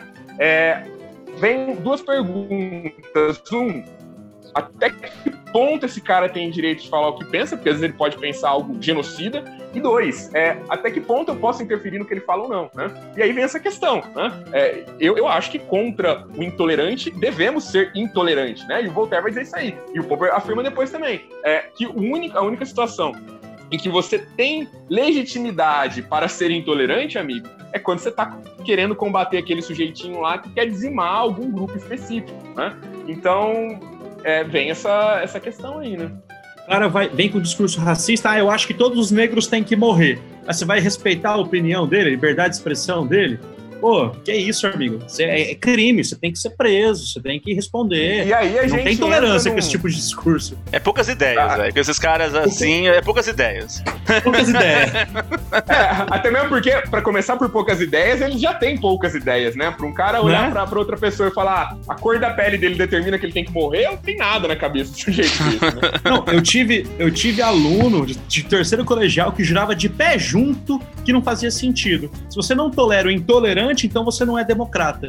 Meu amigo, meu amigo, o cara quer que uma galera morra, é a minha opinião. Eu- eu- é, você tem que me tolerar. Eu quero matar todos os grupinhos X que eu acho que não tem que viver. Você não tem que ser tolerado, amigo. Você tá errado, você tá tirando um direito fundamental lá do Hobbes, um absolutista, consegue argumentar sobre isso, sabe? O direito fundamental é a vida. É a vida, é o maior bem que a humanidade tem. O contrato social, segundo Hobbes, que é um absolutista, só existe para proteger o nosso maior bem, que é a vida. Se você acha que você defender a morte de um grupo é ser, é- é- tem que ser respeitado, você entendeu nada da vida, reseta, nasce de novo, porque já era. Exato. Eu penso nesse lado também. e, gente, é, você falou do- de aluno e tudo mais, a gente já sabe que às vezes é, é difícil argumentar, né? Porque eles vêm com um pensamento de senso comum muito difícil de tirar da cabeça deles às vezes. E tudo esse cenário, a gente falou que não existe um maniqueísmo, mas existe um pensamento bem contra o mal que tá rolando no Brasil, né? Ah, esse cenário de esse cenário maniqueísta, de revisio- revisionismo histórico, né? A negação da ciência. Como que tá sendo lecionar aí no Brasil, cara? Porque tá muito forte essas questões. Eu, eu, eu Não, acho que eu não, saí, eu saí no momento certo, cara. Eu Tá saí- sendo normal, Eu- eu-. Tá sendo normal, fica tranquilo. Tá tudo bem. Eu falo que eu, Eu tive. vou eu, eu, salvar, eu- Thiago. Eu fiquei muito triste que eu parei de dar aula, né? Tudo mais. Mas eu falo que eu saí no momento certo, acho que da, da profissão, velho. Se tinha um momento pra sair, era naquele momento. Ô, Alfredo, mas por incrível que pareça, cara, é... esse ano, pelo menos, bom, esse ano tá um ano atípico, né? Não tá dando nem pra falar de política, porque tem loucuras e loucuras atrás disso, né? É, a gente teve que reinventar a roda em duas semanas. Né? De repente a gente estava dando aula, planejando dar prova, planejando coisa de prova, reclamando de fazer tudo isso, né? E, e de repente a gente estava em casa falando, e agora? O que a gente faz? Como que mexe nesse tal de Zoom, né? O que é esse tal de Meets? Como que, como que lida com tudo isso? e ainda lidando com o aluno que tá falando, não, professor, eu tive um aluno que falou, semana que vem a gente volta, né? Eu falei, olha, cara, não é bem por aí. Mas, ó, o lado bom disso, camarada, é que você tá aprendendo o que é viver a história, né? Você tá vivendo um ponto que vai entrar nos livros, certamente. Mas, enfim, fora esse ano, o ano passado eu tive a, a sensação de que a, a polarização, né, da, a- diminuiu um, um- um degrau, porque 2018, que foi o ano eleitoral, é, a gente viveu um mundo que as redes sociais eram dominadas pelos robôs, né? Pelos robôs das fake news. Então, era muita fake news, era uma metralhadora de fake news, cara, que não dava tempo, né? De se esquivar das balas ou de contra-atacar. Na hora que você estava entendendo qual que era de uma fake news, já vinha outra, e depois outra, e depois outra. Então, assim, foi muito desgastante, né? É, e um desgaste que ah, a gente, né, tratando isso aqui como uma conversa de, de, de mesa de bar, de boteco, né? Foi um desgaste que mexeu até com a vida profissional de muitos professores, muita gente perdeu emprego por conta dessa onda de que, olha, ele está sendo um doutrinador, né? A pessoa que vos fala aqui, inclusive, ganhou essa alcunha, né? De um patrão ou outro aí, de que é, tava fazendo doutrinação. É, quando eu só tava fazendo. Ô, Márcio, isso a aí já falavam de você lá em 2014, quando eu tava lá. Quando saiu um boato que o professor tava doutrinando, eu achei que era eu, o Thiago achou que era ele, você achou que era você, todo mundo. Oh meu Deus, sou eu. Não, mas, era, ô, Alfredo, era aquela nessa eleição de 2014. E aí começou uma polarização Nordeste, Sudeste. Nossa, e você te- tentava traba- trabalhar xenofobia dos alunos, aí vinha toda uma carga de senso comum. Era complicado 2014. Por isso que eu tô falando, imagina agora. Mas ó, agora eu acho pelo menos que deu uma democratizada nessa questão do revisionismo. porque a gente passou aí 2014, porque essa história toda começa lá por 2013, né? Então 2014 a gente já começou a sentir mais saudades da eleição Dilma e AS, né? Que a coisa era muito mais tranquila. Era só brigar PT e PSDB. É, a, a, a, eleição de 2018 já foi uma metralhadora de fake news que a gente estava tendo que aprender a lidar com essa história, né? Mas agora democratizou o revisionismo. Porque antes estava na história, estava na sociologia, estava na filosofia. Agora a coisa foi para biologia, para física, né? Daqui a pouco até a língua portuguesa está passando por revisionismo. O que é, Sim, é interessante. Né? A OMS é. sentou no, no balaio aí também. A OMS, eu acho interessante porque muitas vezes pessoas de, de áreas do conhecimento, da saúde, das exatas, que às vezes olhava para o cara profissional da humanas e falava: Você é doutrinador, você acha que é dono da verdade, piriri pororó, começa a experimentar na pele. É, é, horrível, tá? Não falando que isso é bom, mas é, é, é, é, é irônico, é irônico. A experimentar na, na pele, movimento antivacina, movimento. Terraplanismo. É, é, o coronavírus, coronavírus não é nada, né? Coronavírus é uma gripezinha, sabe? É terraplanismo que o Márcio comentou. Então, assim, outras áreas do conhecimento começam a sofrer com isso. Mas eu tenho uma sensação como o Márcio também. Muita gente caiu na real, muita gente começou a, a perceber que, que não era tão simples assim, né? É, é, tio Aécio, depois de pouco tempo, fez o nosso favor de mostrar o lado corrupto também do PSDB, porque o PT estava mais que escancarado, mais que óbvio para todo mundo, mas o PSDB, ou especialmente aqui em São Paulo, né? Nossa senhora. E aí a galera, nosso Aécio, 2 milhões, uou, falando no cantinho assim, o celular escondido, saca?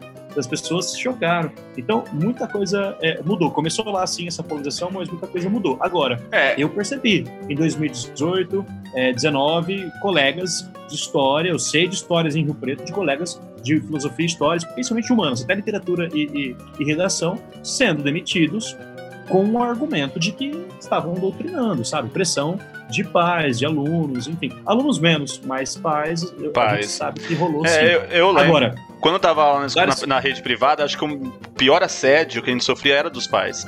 Né? Eu acho que o assédio moral que a gente sofreu dos pais era muito grande porque eles não sabiam o que estava acontecendo na sala de aula. Eu acredito é. que agora tá tendo essas videoaulas aí, agora os pais começam a entender um pouquinho como que seu filho se comporta, né? Então, sim, talvez, sim. talvez seja mais fácil a vida do professor depois da quarentena. É. Eu... A gente não tem tempo de fazer chamada. Hoje eu peguei uma menina que tava é, vendo um vídeo do YouTube, o áudio dela ligou do nada. Ela, oh, professor, desculpa. Eu falei, poxa vida, ela não tá prestando atenção no que eu tô falando. Acho que era Santo Agostinho, se não me engano. Não, ética do Kant, sabe? Ética autônoma e, e, e heterônoma. E, e, e, ela não tá prestando atenção nisso. Acho que a gente fica perdendo tempo para falar como seu filho vai pensar. De jeito nenhum. A gente não tem. Bom, o meu desejo. caso hoje foi pegar uma aluna que tava em pé chacoalhando uma garrafa loucamente, né? Achei que ela tava preparando um shake pra academia, mas ela tava, na realidade, matando uma mosca que tava dentro da garrafa. é. Mas, ô Alfredo, infelizmente, cara, eu não. Esse ponto eu não sou tão otimista, né? Em relação a essa mudança de comportamento dos pais. E assim, a gente tem que é, localizar ainda mais onde a gente está, né? onde eu e o Thiago estamos. A gente está em São José do Rio Preto. Uh, Rio Preto é uma cidade, hoje a gente chama ela de bastante bolsominion há alguns anos atrás, quando você estava aqui, ela era uma cidade bastante coxinha, né? O termo mudou, mas o conservadorismo é o mesmo ainda, né? E, e essa... A gente vive uma, uma, uma sociedade, né, num local social aqui, em que a mentalidade de... Não todos, né? A gente tem pais que são maravilhosos, que tratam a gente, cara, como herói. Mas também tem aquele pai que tem a mentalidade de, de cliente, né? Então você tem que oferecer o produto que eu estou pagando. Que para educação é muito complicado, cara, porque quando você pega a teoria educacional, a escola é um espaço socializador. Eu tô lá para mostrar o diferente, para mostrar o que o moleque não vê em casa, né? E não para afirmar o que ele vê em casa. É, e, não, e, muitas vezes o que eu tô falando não é minha opinião pessoal, né? Mas enfim, é a tal da complexidade. Como é muita coisa para administrar, é mais fácil falar, olha, faz o que eu tô pagando e acabou, né? Mexe numa ferida muito complicada, porque o, su o sujeito muitas vezes está acostumado a comprar o que ele escolhe na prateleira, onde for, na concessionária, ele escolhe exatamente o que ele quer e paga, e ele tem direito a acessar aquilo. Chega na escola, você não compra o produto, o ensino livre que você quer que seu filho aprenda. Tem diretriz, tem, tem teoria da educação, tem uma série de delegacia de ensino, tem uma série de referências, diretrizes que a gente tem que seguir, entende? Não é só o que eu quero que eu vou lá e, e vou passar, né? É, acho vocês que... foram cirúrgicos. E esse, esse discurso de eu tô pagando tudo mais, ele passa pros alunos, porque eu já ouvi isso de aluno, né? Ah, eu tô pagando seu salário e tudo mais. Amigo, você não paga metade do meu salário, né? Tipo, então fica de boa aí. É, nos duas escolas que eu trabalho, isso, eu, eu, é, eu já ouvi falar, mas nunca vi comigo, não aconteceu. Eu sou muito respeitado pelos colegas, pelos alunos, pelos, pela escola, pelo, pelos pais, pelos alunos também. Eu já vi história aqui em Rio Preto assim, sim, do professor, inclusive, abrir a carteira, pegar as moedinhas e falar, ah, então toma, isso aqui é o proporcional que você paga no mês. Por favor, pode sair da minha aula. Deu maior BO, óbvio, né? Maior problema. Mas o cara deu. Mas dá vontade, velho. Dá vontade, sim. Né? Ouvir um negócio desse é absurdo. Ô, ô Thiago, você estava falando desse período que a gente está vivendo agora, voltando um pouquinho pro assunto do podcast, que a gente está vivendo a história, né? A gente está vivendo a história que vai estar no livro de história. Eu quero saber de vocês dois, porque eu já tô fora já. Como vai ser para vocês ensinar esse período daqui uns 10, 15 anos? Como vocês vão explicar o período 2013, 2020 ou 2025? Alfredo, se você fizesse uma pergunta para mim ano passado, eu até recebi memes, marcações. Um primo meu já me marcou, né? Eu tenho pena de vocês, historiadores, que vão ter que explicar isso para as futuras gerações e tal. Se você me tivesse perguntando no passado, eu ia ter bastante confusão. Mas agora eu vejo que está cada vez mais claro. Eu não sei se isso é bom ou ruim para nós no presente. Mas é o que o Márcio falou. É um período de polarização política e a internet, as redes sociais se mostrou como uma ferramenta é, é de ação política, e eu não necessariamente essa ação política era aquela visão que a gente tinha nos anos 90 de ação política, né, de, de ser legal, de participar, discutir. É uma ação política comandada por robôs, muitas vezes, como o Marcinho levantou, né?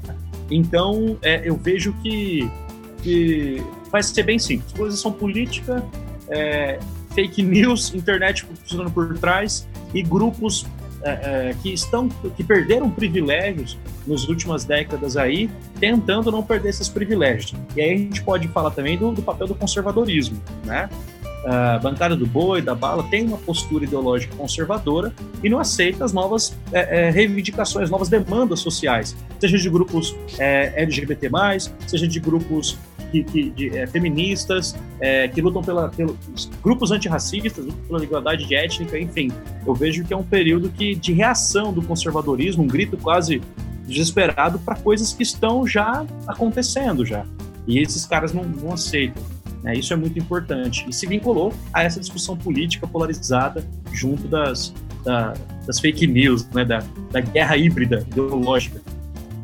Muito bom, muito bom. Tem mais alguma acréscimo, Márcio? Tenho. É...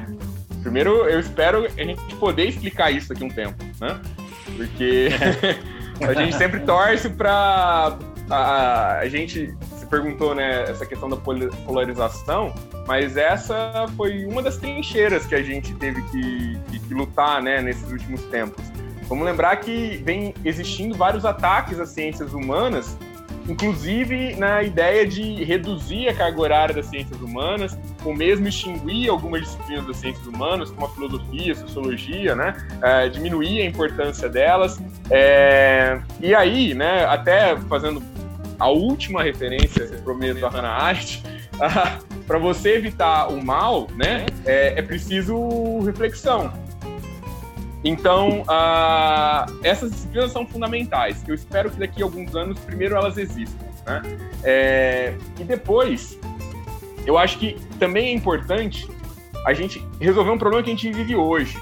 As pessoas não conhecem, os alunos, muitas vezes a gente não consegue chegar no conteúdo, a gente tem tanto conteúdo europeu para ensinar, tanto conteúdo da antiguidade para ensinar, que às vezes a gente não consegue chegar e ensinar o governo Sarney, ensinar o que foi o plano Collor, ensinar o que foi o impeachment do Collor, o que foi o plano real, como foi o governo do Fernando Henrique Cardoso. Tem aluno que não sabe quem foi o Fernando Henrique Cardoso. Então a gente precisa dar um jeito de valorizar mais a história brasileira, né? A história brasileira é quase um apêndice dentro dos conteúdos que a gente tem. Então eu espero que daqui a alguns anos a história brasileira esteja mais valorizada, que eu possa ensinar esse momento, né, como um momento de polarização, como um momento é, de virada ideológica. A gente passou por um momento de esquerda no, no, nos anos 2000, né, 2002 a 2000 uh, e, e 16, e aí você tem uma, uma guinada para a direita, não só no Brasil, como outros lugares da América Latina. Eu espero poder ensinar isso, mas eu espero também ter mais espaço para ensinar isso. É, e, e, a tranquilidade, né, da, das pessoas entenderem que o profissional, o professor de filosofia, de história, é profissional, tá, tá, é o ganha-pão dele, evidentemente, mas a gente se preparou, a gente estudou, a gente tem referência teórica, metodológica, bibliografia, historiografia, no caso de quem dá aula de história, que a gente usa como respaldo e que os livros didáticos também funcionam dessa forma. Então, a gente espera essa, esse entendimento. Uh, como o Márcio sempre cita em outras discussões que a gente já participou, ninguém chega lá no médico e vai palpitar no, no, cardiologista como que ele vai fazer a cirurgia no coração do fulaninho ali, né? Porque, meu, a não ser que você for da área, não, ó, eu percebi um problema aí, doutor, que você não viu e tal. Agora, o cara que é, é, é da história, da sociologia, da, da, geografia, da filosofia, todo mundo sabe, todo mundo, né? Todo mundo é especialista e, na área, né? Todo mundo é ah, especialista. Pensa a galera chegando no engenheiro escolhendo onde vai o pilar, né, da casa. ah, eu não quero, aliás, eu não quero pilar, eu sou contra pilares, né? Eu sou anti-pilar. eu sou anti-pilar. Dizer que todo arquiteto é antipilar, né? É o é. sofrimento é. dos engenheiros. E todo engenheiro é anti-arquiteto. Polarização na, na construção civil. Eu sou só Polarização na construção civil. Bom, tem que mudar esse pilar aí. Muito bom. Ai, ai. Ô, gente, eu tenho uma mensagem aqui do Juninho Oliveira, já postou umas três vezes aqui. Ô, Juninho. Juninho Oliveira, não sei, é aluno de outros dois aí, eu não, eu não conheço. Ele pergunta: o Palmeiras tem mundial? Olha. É, olha, eu vou responder primeiro, o Thiago complementa. É, Palmeiras não tem mundial, Corinthians só tem um mundial, porque mundial sem Libertadores não é mundial. Tá papo e o São Paulo tem três. São Paulo tem três. Deixa eu tirar uma casquinha. Eu sou tricolor, sou São Paulino também, mas americano de coração, América de Rio Preto. É isso que eu ia perguntar, como tá o América? O Palmeiras aí? não tem copinha, o América tem copinha. Mano, quando eu via o Globo Esporte de Rio Preto, eu via o Thiago mais uns dois caras lá pulando que nem louco na arquibancada, mas ninguém no estádio, velho. Era muito engraçado. Hoje o time de futebol americano de Rio Preto coloca mais gente no, no Teixeirão do que o América. Meu nariz. for jogar lá eu, também. Ó, seu nariz e a torcida antifa do América já está informada dessa sua afirmação. Fique esperto, gordinho, a gente vai te pegar. É, manda aí no campo do Estoril com a galera do rugby. Ó, oh, tô sentindo aí uma Fala guerra de facção aí. Fala pra ir com força que a galera lá é pesada. É grande, mas não é dois, valeu? A gente é pequeno, mas é ruim, velho. Não é dois, mas é trinta.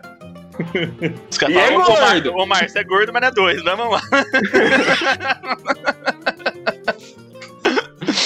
Bom, pessoal, o papo acho que estendemos aí, tá, mas tá muito bom. Eu queria até achar mais tempo aqui, mas vamos chegando ao fim aí, já, já tá batendo uma hora e meia. É, então vamos falar um pouco. Alguém vai se lascar pra editar depois, hein? Eu não, eu vou jogar na íntegra. Vai, vai se lascar quem for escutar.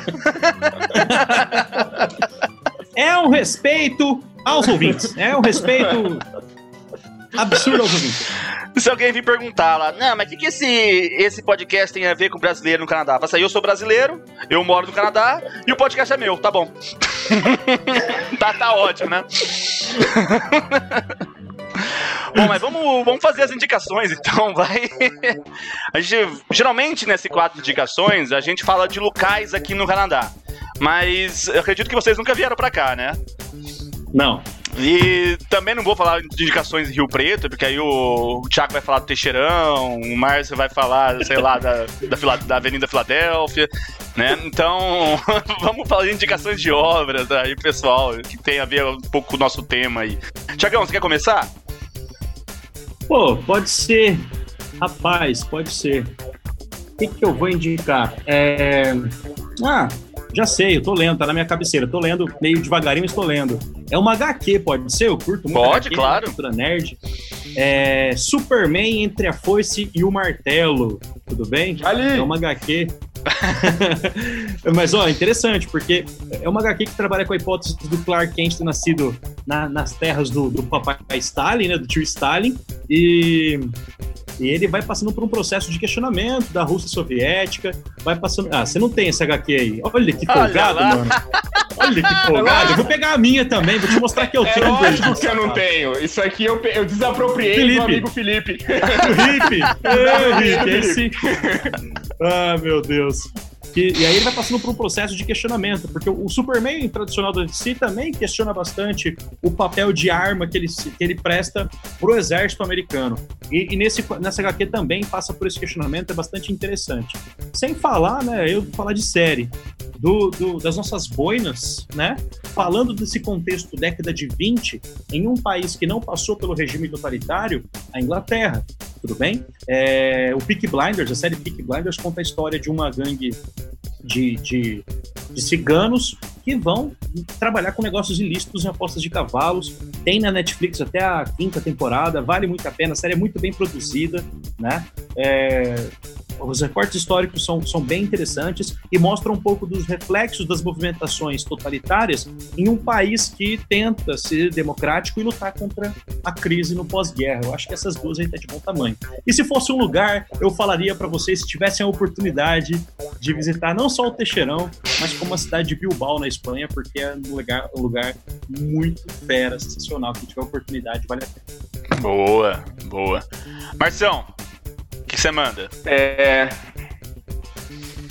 Eu tenho. Vou pensar uma lista aqui. É...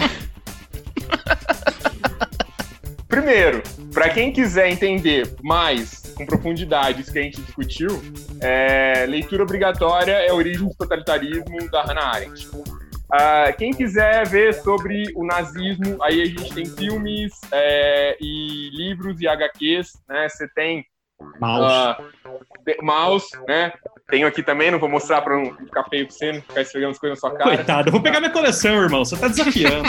você tá fudido uh, se eu pegar o que eu tenho. Tem mouse, tem. É... Como filmes, você tem a lista de Schindler, você tem o, o menino do, do pijama, pijama listrado. É, deixa eu ver o que mais que eu tinha. Para de ah, falar de filme, porque aqui... a minha indicação é um filme. Se você falar meu filme, está fudido. Não, eu parei, eu parei, eu parei. ô, Alfredo, seu filme é um livro? N não sei, acho que é não. É adaptação de um livro? Eu nunca tinha ouvido, é, ouvido falar, ah, mas... Então... Eu, eu, ia falar, eu ia falar mais... Eu ia falar mais... falando um... do Diário de Anne Frank, pô. Não, não é. O meu foi indicado ao Oscar, mas calma lá. Eu vou falar. Não, eu ah, já sei. Mas... eu vou deixar pra falar depois, se você não falar. É... O, a, a, o diretor é famoso do, do, do seu, do seu Sim, filme. sim. É, então deixa quieto, depois você fala. É, não, mas eu ia citar também um documentário, galera, que é fantástico, que chama Menino 23. Se não enganado, o número é esse. É, conta a história de um, um, rapaz negro aqui no Brasil que ele é escravizado por um nazista que vive no, no Brasil. Né? Então é super interessante essa história. E também é, eu queria transformar agora esse podcast num farol, né? E além de indicar um poema, eu indico um poema que chama Analfabeto Político, que é leitura obrigatória, todo mundo deveria ler. Mas para a gente fechar essa, essa discussão aqui, eu acho que cabe muito um poema é, voltado para a ideia do, do Holocausto, que foi é um poema de um cara é, chamado uh, Martin Moller, né? Moller, eu não sei pronunciar direito, mas o poema dele, que está traduzido, é assim: é, Quando os nazistas vieram buscar os comunistas, eu fiquei em silêncio. Eu não era comunista. Quando eles prenderam os sociais-democratas, eu fiquei em silêncio. Eu não era social-democrata. Quando eles vieram buscar os sindicalistas, eu não disse nada. Eu não era sindicalista. Quando eles buscaram os judeus, eu fiquei em silêncio. Eu não era um judeu. Quando eles vieram me buscar, já não havia ninguém que pudesse protestar. Então, eu acho que esse poema, ele casa muito com isso tudo que a gente está vivendo, né? Hoje, não sou eu que estou sendo atacado, né? Hoje, é, não é o professor de matemática que está sendo atacado, mas ontem foi o de história, né? Amanhã pode ser o de matemática, amanhã pode ser é, o médico, pode ser qualquer um, né? O autoritarismo é a vontade de um sujeito de fazer o que ele quer, né? E não o que é bem, o que é bom para a sociedade. Então a gente sempre pode ser a vítima, mesmo que a gente nunca tenha sido vítima é, de nada. Então eu queria concluir aí com esse poema. E aí eu não falei o filme do Alfredo. Nossa, o Márcio escorreu uma lágrima aqui, cara. Foi bonito. Acho que a gente nunca teve um momento desse no podcast. Ó. Vamos ah, falar de O Pôr do Sol também? Bom, eu vou falar logo minha indicação antes que alguém fale, né? que eu só pensei numa. Se, vocês falaram, eu tô fodido. Bom, a minha indicação, a minha indicação é o filme Jojo Rabbit né? Ah. Que não era esse, Thiago? Não, não. o Joe Rabbit ele, ele concorreu ao Oscar aí, né, no último Oscar, e é muito legal e muito leve também. Eu não, eu não achei, por, por, mais que apareça algumas cenas tristes e tudo mais, eu achei um, uma história leve, assim, você consegue assistir, acho que você consegue passar para alunos tranquilo, mas que mostra muito essa questão da fake news, dessa questão dos boatos, né? Que a gente comentou bastante, que a gente vê hoje em dia, né? Como eles idealizavam um judeu e tal, né? Eu não vou dar spoiler aqui, mas é, é, muito interessante essa parte aí. Como o menino principal, esqueci o nome dele, ele tinha um amigo imaginário que era o próprio Hitler, né? E tudo que vai, ele vai, o Hitler bonzinho, camaradinho, andando com ele e tal. E a, e a história tem todo um, um, um desenrolar bem triste, mas é bacana também. E não é, eu não, não achei muito pesado, mas que trabalha também essa questão da fake news, boato, como que os alemães julgavam os judeus, como eles acreditavam que era, né? Talvez seja um filme um pouco caricato, mas acho que cai bastante a calhar aí, que é o que a gente vê hoje, né? A gente vê o pessoal demonizando aí, talvez, os comunistas, sem saber que é, o que é o comunismo, né? Bom, essa é a minha indicação, falei rápido, senão alguém ia falar. eu, eu, achei que, que ia ser Bastardos Inglórios. É, eu achei que ia ser Bastardos Inglórios. Sim, é, mas eu teve que ser uma coisa mais light. ah, legal. É, o Bastardos Inglórios é punk, é ficção, tá? Muda toda a história, mas, mas vale a pena. Tarantino, cara, ele é da hora, eu acho da hora. E, e Alfredo, fala, ah, é superestimado, mas eu acho lindo demais, é muito legal. Como, como eu fiz pouca indicação, deixa eu fazer mais uma. Faça. É... eu deixo, vai, na, faça seu. Na, na, na, linha de Bastardos Inglórios, uh, eu tava comentando com, com o Thiago, né, antes da, da gente iniciar o podcast, que eu comecei a assistir um. Acho que você já tava também, né, nesse momento. É, um, uma série chamada The Man in the High Castle, né? Homem no Castelo Alto, que também é bem legal porque conta, né, uma história alternativa aí, é, como seria se os nazistas tivessem vencido a guerra, né? É bem interessante para problematizar como seria o um mundo em que foi vencido a guerra por um regime declaradamente autoritário, né? E não um regime declarado democrata, mais autoritário. Exatamente. Posso fazer um jabá? Mais autoritário. Pode. Eu posso fazer um jabá, um jabazinho, de leve, de leve. Vai lá. Ó, eu queria divulgar a página que eu e minha esposa, a Michelle Mi, é, tem, eu e ela temos uma, uma página chamada Time de Professores. T-H-I-T, Mi de Professores. É, que a gente fala sobre vários assuntos relacionados à redação, filosofia, sociologia. Lá no Instagram, se puder, quem curtir aí, quem quiser dar um, um follow na gente, a gente agradece. Outra coisa Entendi é que o trocadilho aí. Ti Entendeu? de Tiago, Entendeu? Mi uhum. de Michele. Ah, Perfeita! ô, ô, Fredo, sabia que o Márcio não entendeu até agora? Acho que agora que você explicou, ele entendeu. É, é verdade. É verdade. Outra coisa. É, eu, eu ia elogiar de... essa página, mas eu não vou elogiar, porque senão eu não vou falar que é bom, senão o Thiago vai achar. Canalha. Eu, eu, também queria divulgar. Eu, criei recentemente uma paginazinha bem amadora no, na Twitch TV para transmitir videogame.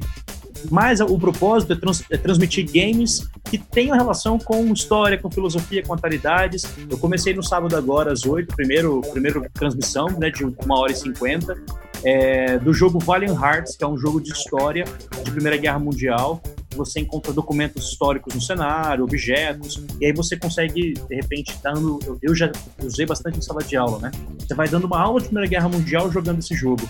E aí eu fiz essa transmissão, tá salva lá no Twitch, chama Sun X Games, Sun, o X, e Games, né? De Sanches, meu nome, Thiago Sanches. Quem puder oh. curtir lá, é, eu também tô fazendo. E sábado acho que vai ter mais uma transmissão aí do Valiant Heart, segundo capítulo, pra galera. Bom, depois eu linko no, nos posts que eu vou fazer uh, as duas Valeu. páginas. Você tem alguma página também? Sua, Márcio? Não. Eu só dou aula. Se atualize, se atualize, Márcio. Tá ficando pra trás.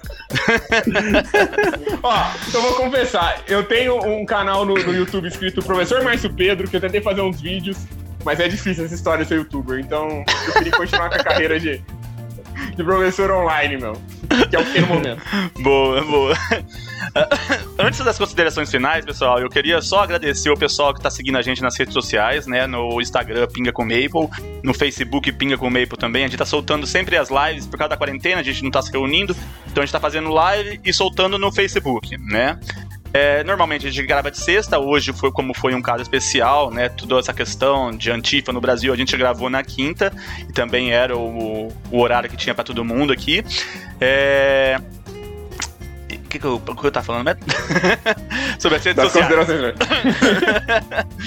E, na, e no Instagram tá tendo toda uma mobilização, né? Tá tendo uma interação com a galera lá. O pessoal manda sugestão de tema, crítica, né? Tudo esses feedback tá sendo muito legal. Eu quero agradecer e também pedir, quem não segue, segue a gente lá, que tá sendo bem bacana. A gente não ganha nada, a gente só se reúne para tomar uma cerveja e jogar conversa fora, mas tá sendo muito legal essa interação. Valeu, galera. E, pô, gente, na real mesmo, muito obrigado, foi um papo muito bom. Bem papo de boteco, lembrou bastante a gente no Galinha Gorda, na Casa do Peixe, lá no, no Bar do Tuca. Que saudade, Rio Preto, cara. Bate uma nostalgia, bate um, uma coisa muito boa de conversar com vocês. Valeu, Fredo. Valeu. Obrigado pela oportunidade, pelo convite, de, de confiar na gente, né, para falar de um assunto tão sério, tão importante, tão relevante. A gente agradece o convite, o espaço e sempre que precisar, meu, só chamar, a gente vem com o maior prazer. Também agradeço aí poder beber né, na companhia do, dos amigos aí discutindo. O cabo do, do, do Machado do é o Greg. Calma. Dá, dá um. é.